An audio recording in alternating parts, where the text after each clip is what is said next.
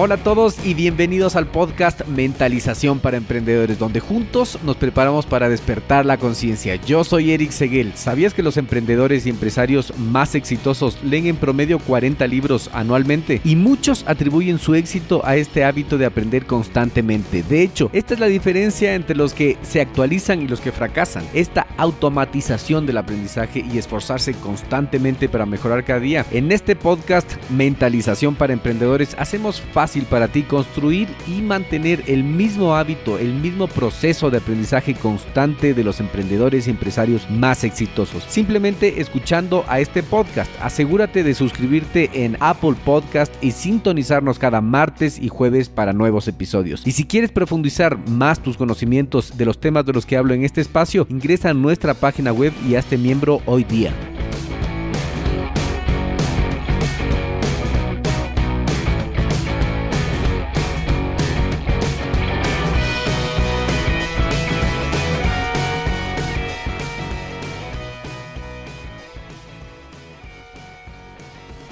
Responde mentalmente las siguientes preguntas. ¿Eres profesional, emprendedor, estudiante o trabajador y no has leído o escuchado el mensaje García?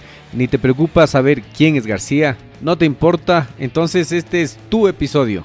Escucha esta frase. Toma una idea, haz de esa idea tu vida. Sueña con eso, piénsalo, vive de esa idea. Deja que el cerebro, el cuerpo, los músculos, los nervios, cada parte de tu cuerpo estén llenos de esa idea y deja todas las demás ideas en paz. Este es el camino hacia el éxito. Swami Vivekananda. El libro que nos acompaña hoy es un clásico, Mensaje a García. Es realmente un ensayo elaborado por Albert Hoover quien vivió entre los años 1865 y el 1915. Él fue un escritor norteamericano, artista y filósofo. Mensaje a García vendió más de 40 millones de copias y fue traducido en más de 37 idiomas. Para mí, leer un mensaje a García fue un golpe de conciencia que me convirtió en abogado. Era el año 2006 en Quito, mientras trabajaba en la oficina de abogados Mark Lowe Abogados Consultores. Felipe, uno de los abogados senior de los cuales aprendí mucho, me pidió que lea el mensaje a García. Por suerte lo leí y luego de leerlo sentí que era el resumen del mensaje que mi padre quería transmitirme durante tanto tiempo. Un mensaje muy claro. Descubrí que estas ideas ayudaron a formar los ideales de Norteamérica e hicieron de mí una mejor persona. Imagina esto. Es 1899. El mundo está por ingresar al siglo XX y un hombre, Albert Hubert, está escribiendo el ensayo que tendrá un impacto inmenso en las próximas décadas. Hubert, anteriormente un vendedor ambulante de jabón y futuro padre del movimiento arte y oficio, está escribiendo sus puntos de vista sobre cómo ser una buena persona y cómo vivir una buena vida.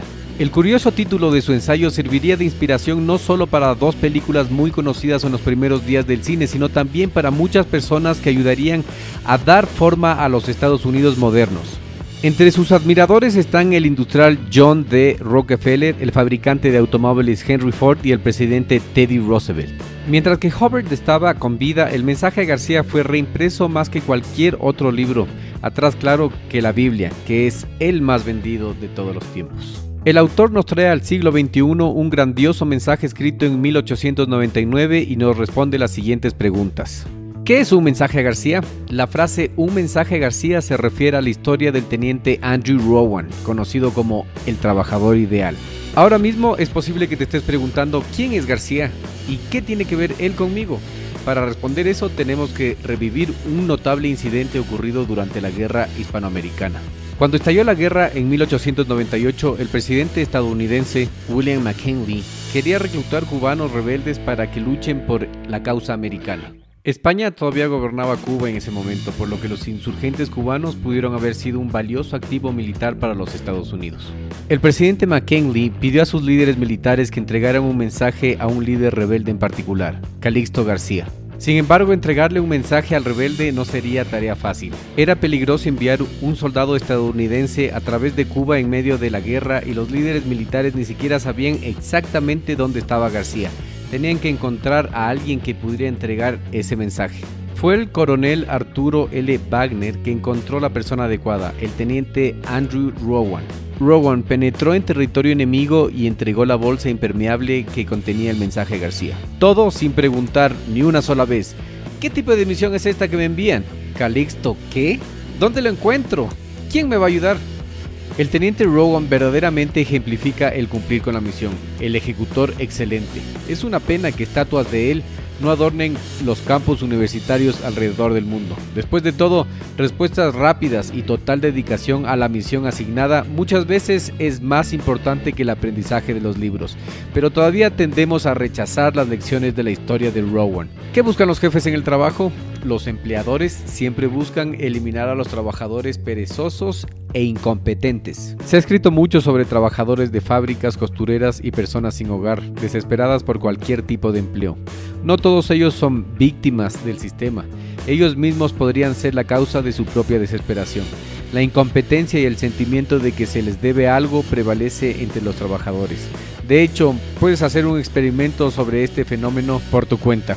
Intenta hacer que seis personas que trabajan debajo tuyo hagan un poco de investigación de la enciclopedia sobre la vida de Antonio da Correggio, un pintor renacentista italiano. Probablemente de manera innecesaria te pregunte, ¿qué enciclopedia? ¿Es mi trabajo hacer esto? ¿Necesita eso de urgencia? ¿Quiere que le pase la enciclopedia para que lo pueda hacer usted mismo? ¿Por qué? Incluso si respondes pacientemente a estas preguntas, probablemente todavía intentará delegar esta simple tarea a otra persona o volver diciendo, jefe, da corello no existe. Sería mejor que simplemente leyeras el artículo de la enciclopedia tú mismo, en lugar de lidiar con la pereza e incompetencia de tus subordinados que de todos modos nunca durarán en sus trabajos. Los empleadores saben cuándo sus trabajadores se relajan y no trabajan eficientemente, y hay consecuencias para aquellos que no lo dan todo. Solo los trabajadores que pueden enviar un mensaje a García tienen las agallas para sobrevivir en el mundo de los negocios. Seguramente serás despedido, por ejemplo, si constantemente te quejas o eres negativo. Los empleadores siempre buscan el eslabón más débil de la cadena, incluso cuando el negocio va bien. Los empleados incompetentes no solo son inútiles, también agotan los valiosos recursos. ¿Vale la pena ser negativo? Ser negativo es una pérdida de tiempo, así que o te vas o te alineas al trabajo. ¿Conoces a esas personas que siempre se quejan del trabajo o de cualquier otra cosa de su vida? Quejarse o criticar de cualquiera de tus superiores habla mal de ti. Por ejemplo, Albert, el autor, conoció a un estudiante de la Universidad de Yale que tenía una actitud muy amarga respecto a la escuela. Sin embargo, esta amargura solo demostró su tendencia a enfocarse en problemas tribales, perder su tiempo y desperdiciar una increíble oportunidad educativa. Así que si alguna vez dices que la empresa para la que trabajas o tu jefe es muy malcriado, simplemente estás revelando la mala crianza en ti mismo. Solo imagina a un trabajador que está paranoico porque su jefe lo está oprimiendo de alguna manera. Si se le pidiera que le enviase un mensaje a García, probablemente respondería, ¿por qué no lo llevas tú mismo? ¿Quién queda mal, el jefe o el trabajador? Si tu situación laboral es absolutamente intolerable, simplemente déjalo. Ninguna empresa o jefe es perfecto, pero debes invertir el 100% de tu energía en ser el mejor trabajador que puedas o renunciar e irte. En otras palabras, o te vas o te alineas al trabajo. Entonces, ¿cómo uno se alinea? Nos alineamos controlando los pensamientos y actitudes. Los pensamientos negativos crean una realidad negativa, mientras que los pensamientos positivos crean éxito y felicidad. Por lo tanto, prepárate para ser valiente y alegre. Tales rasgos alisan el camino hacia el éxito y la buena voluntad.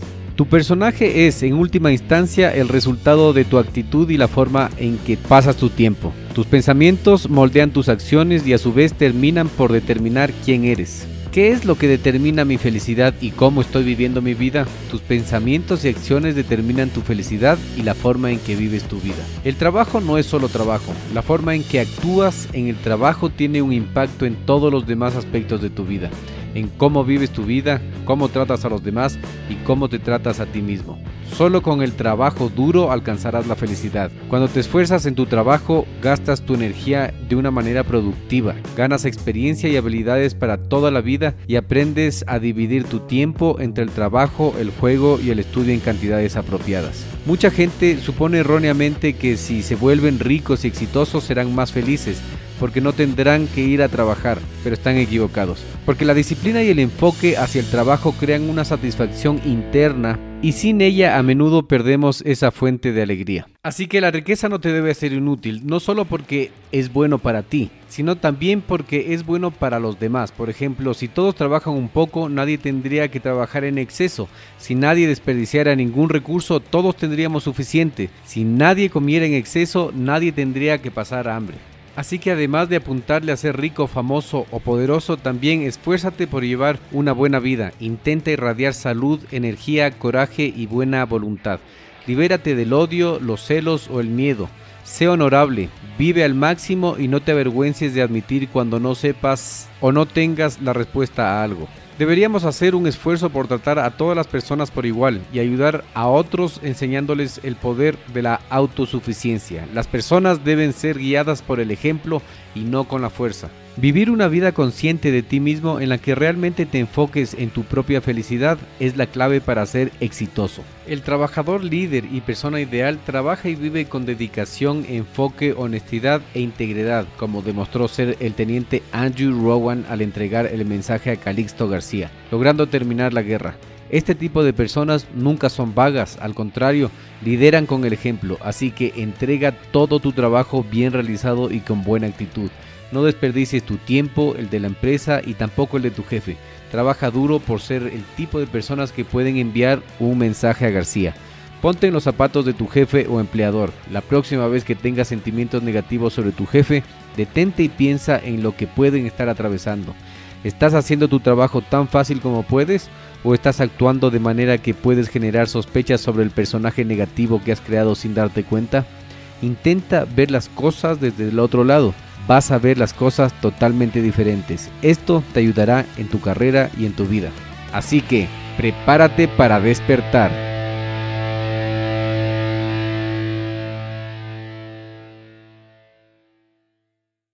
En este minuto voy a hacer una pequeña pausa para hacerte una pregunta a ti que estás escuchando. ¿Estás conmigo? Escucha esto.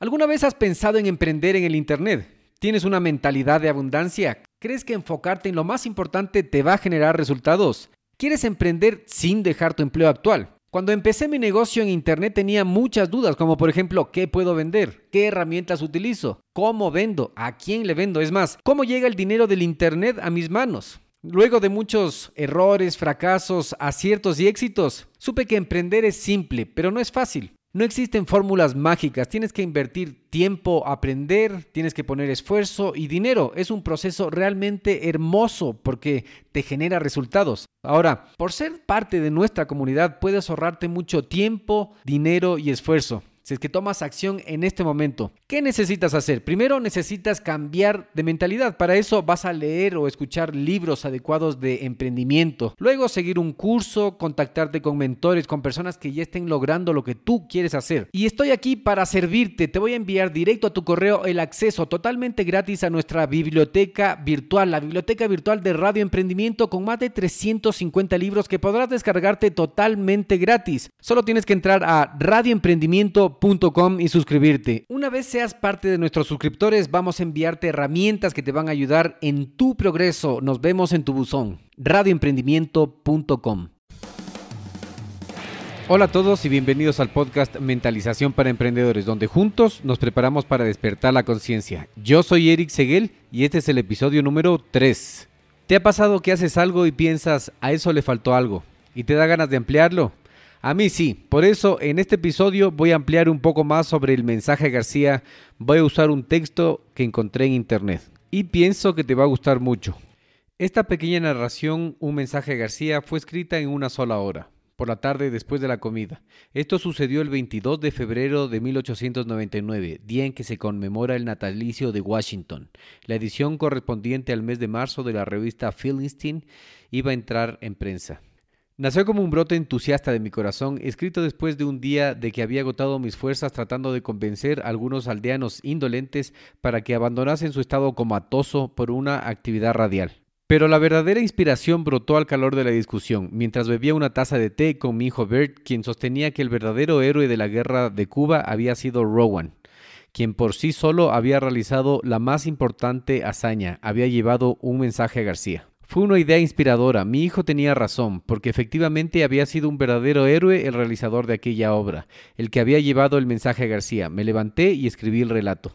Tampoco importante me pareció el artículo así realizado que lo publiqué sin título. Salió la edición en breve, vinieron peticiones por mayor número de ejemplares la edición de marzo de Philistine. Una docena, 50, 100. Cuando la compañía de noticias americanas pidió mil ejemplares, pregunté a mis ayudantes cuál era el artículo que había conmovido en tal forma al público. Este era el artículo sobre García. Al día siguiente, George H. Daniels del Ferrocarril Central de Nueva York nos mandó el siguiente telegrama. Coticen el precio de 100.000 ejemplares del artículo de Rowan en forma de panfleto con aviso del Empire State Express al final y digan en qué fecha pueden entregarlos. Contesté dando el precio y añadí que entregaríamos los folletos en dos años. Nuestros talleres eran entonces muy pequeños y 100.000 folletos nos parecía una enormidad. El resultado fue que hube de autorizar al señor Daniels para que reimprimiera el artículo como quisiera. Así salió medio millón de ejemplares en formato de folleto.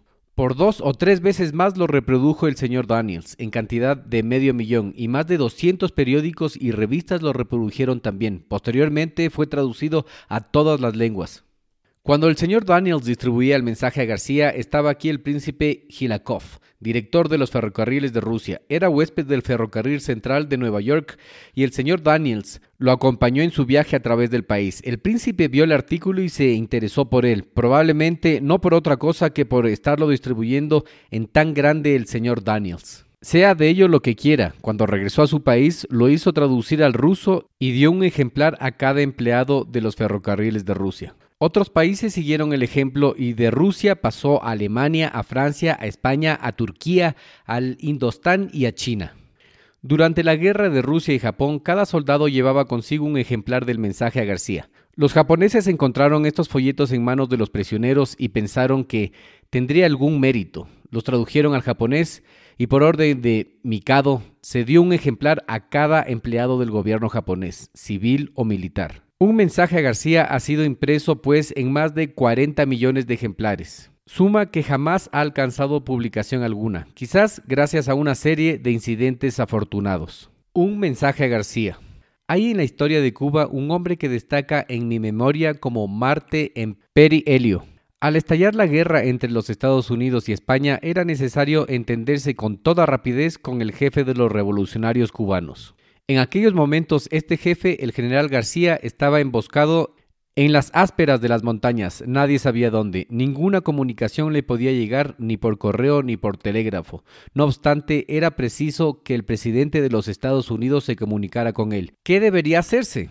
Alguien aconsejó al presidente, conozco a un tal Rowan, que si es posible encontrar a García, él lo encontrará. Buscaron a Rowan y se le entregó la carta a García. Rowan tomó la carta y la guardó en una bolsa impermeable sobre su pecho, cerca del corazón. Después de cuatro días de navegación, dejó la pequeña canoa que le había conducido a la costa de Cuba, desapareció por entre los juncales y después de tres semanas se presentó al otro lado de la isla. Había atravesado a pie un país hostil y había cumplido su misión de entregar a García el mensaje del que era portador.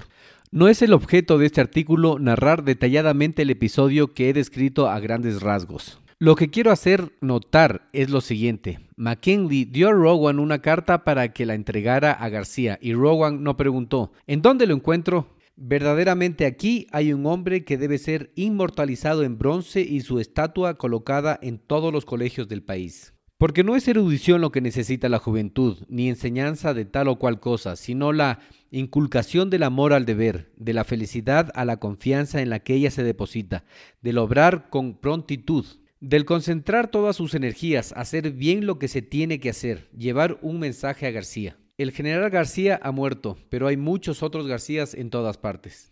Todo hombre que ha tratado de llevar a cabo una empresa para la que necesita ayuda de otros se ha quedado frecuentemente sorprendido por la estupidez de la generalidad de los hombres, por su incapacidad o falta de voluntad para concentrar sus facultades en una idea y ejecutarla. Ayuda torpe, craso descuido, despreciable indiferencia y apatía por el cumplimiento de sus deberes. Tal es y ha sido siempre la rutina. Así, ningún hombre sale avante, ni se logra ningún éxito si no es con amenazas o sobornando de cualquier otra manera a aquellos cuya ayuda es necesaria. Amigo mío, tú que escuchas, tú mismo puedes hacer la prueba. Te supongo muy tranquilo sentado en tu despacho y a tu alrededor seis empleados dispuestos todos a servirte. Llama a uno de ellos y hazle este encargo. Busque por favor en la enciclopedia y hágame un breve memorando acerca de la vida de Correggio. Esperas que tu empleado con toda calma te conteste sí señor y vaya tranquilamente a poner manos a la obra. Desde luego que no, abrirá desmesuradamente los ojos, te mirará sorprendido y te dirá una o más de las siguientes preguntas.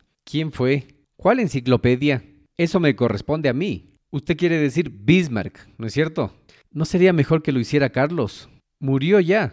¿No sería mejor que le trajera el libro para que usted mismo lo buscara? ¿Para qué lo quiere saber usted?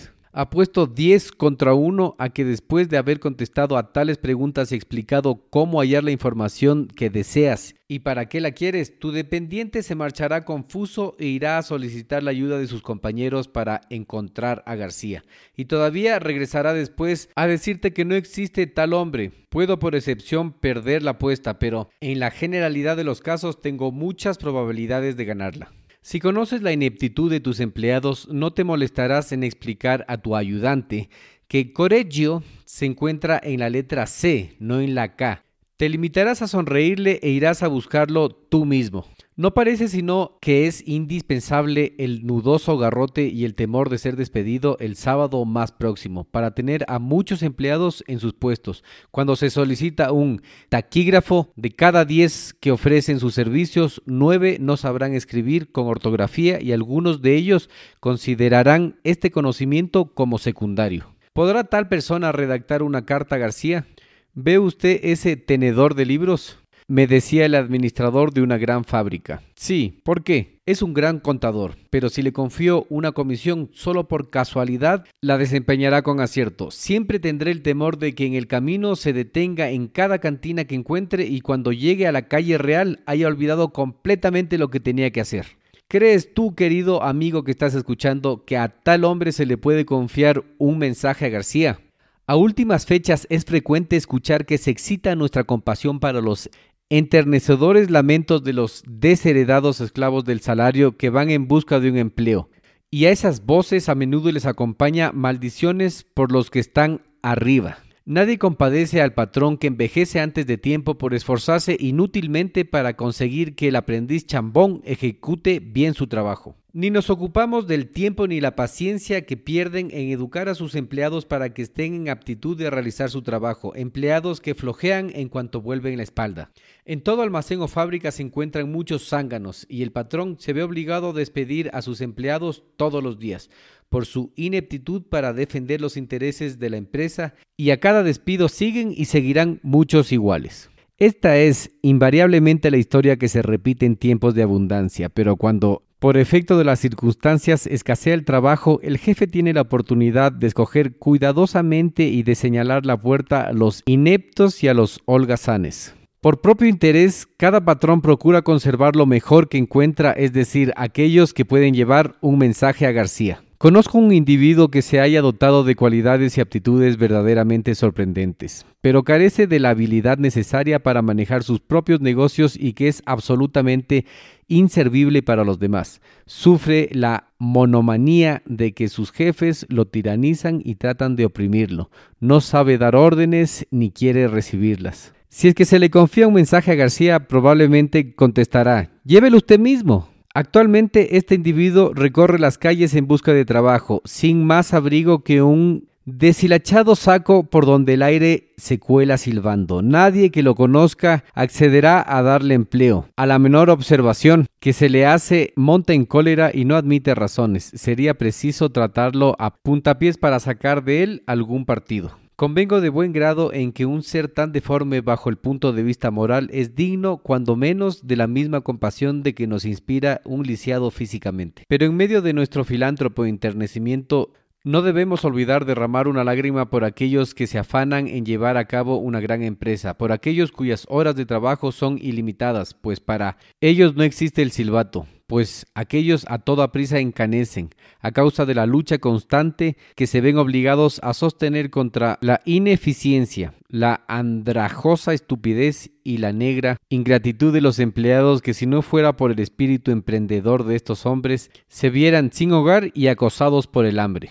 ¿Son demasiado severos los términos en que acabo de expresarme? Tal vez sí, pero cuando todo el mundo ha prodigado su compasión por el proletario inepto, yo quiero decir una palabra de simpatía. Hacia el hombre que ha triunfado, hacia el hombre que luchando con grandes obstáculos ha sabido dirigir esfuerzos de otros y después de haber vencido se encuentra con que lo que ha hecho no vale nada, solo la satisfacción de haber ganado su pan. Yo mismo he cargado portaviandas y trabajado por el jornal diario. Y también he sido patrón de empresas, empleado, ayuda de la misma clase a la que me he referido. Y sé bien que hay argumentos por los dos lados. La pobreza en sí no reviste excelencia alguna. Los harapos no son recomendables ni recomiendan por ningún motivo. No son todos los patrones rapaces y tiranos, y tampoco todos los pobres son virtuosos. Admiro de todo corazón al hombre que cumple con su deber, tanto cuando está ausente el jefe como cuando está presente. El hombre que con toda calma toma el mensaje que se le entrega para García sin hacer tantas preguntas, ni abrigar la aviesa intención de arrojarlo en la primera alcantarilla que encuentre, o de hacer cualquier otra cosa que no sea entregarlo. Jamás encontrará cerrada la puerta ni necesitará armar huelgas para obtener un aumento de sueldo. Esta es la clase de hombres que se necesitan y a la cual nada puede negarse. Son tan escasos y tan valiosos que ningún patrón consentirá en dejarlos ir. A un hombre así se le necesita en todas las ciudades, pueblos y aldeas, en todas las oficinas, talleres, fábricas y almacenes. El mundo entero clama por él, se necesita. Urge el hombre que pueda llevar un mensaje a García. Halbert Hubbard. Y aquí termina el texto de Mensaje a García. No es mío, lo tomé del internet y se les dejo la dirección abajo. En todo caso, si te interesa, el episodio anterior hice un desglose de todo este material muy entendible, escúchalo. Episodio 2 de Mentalización para Emprendedores. Y prepárate para despertar.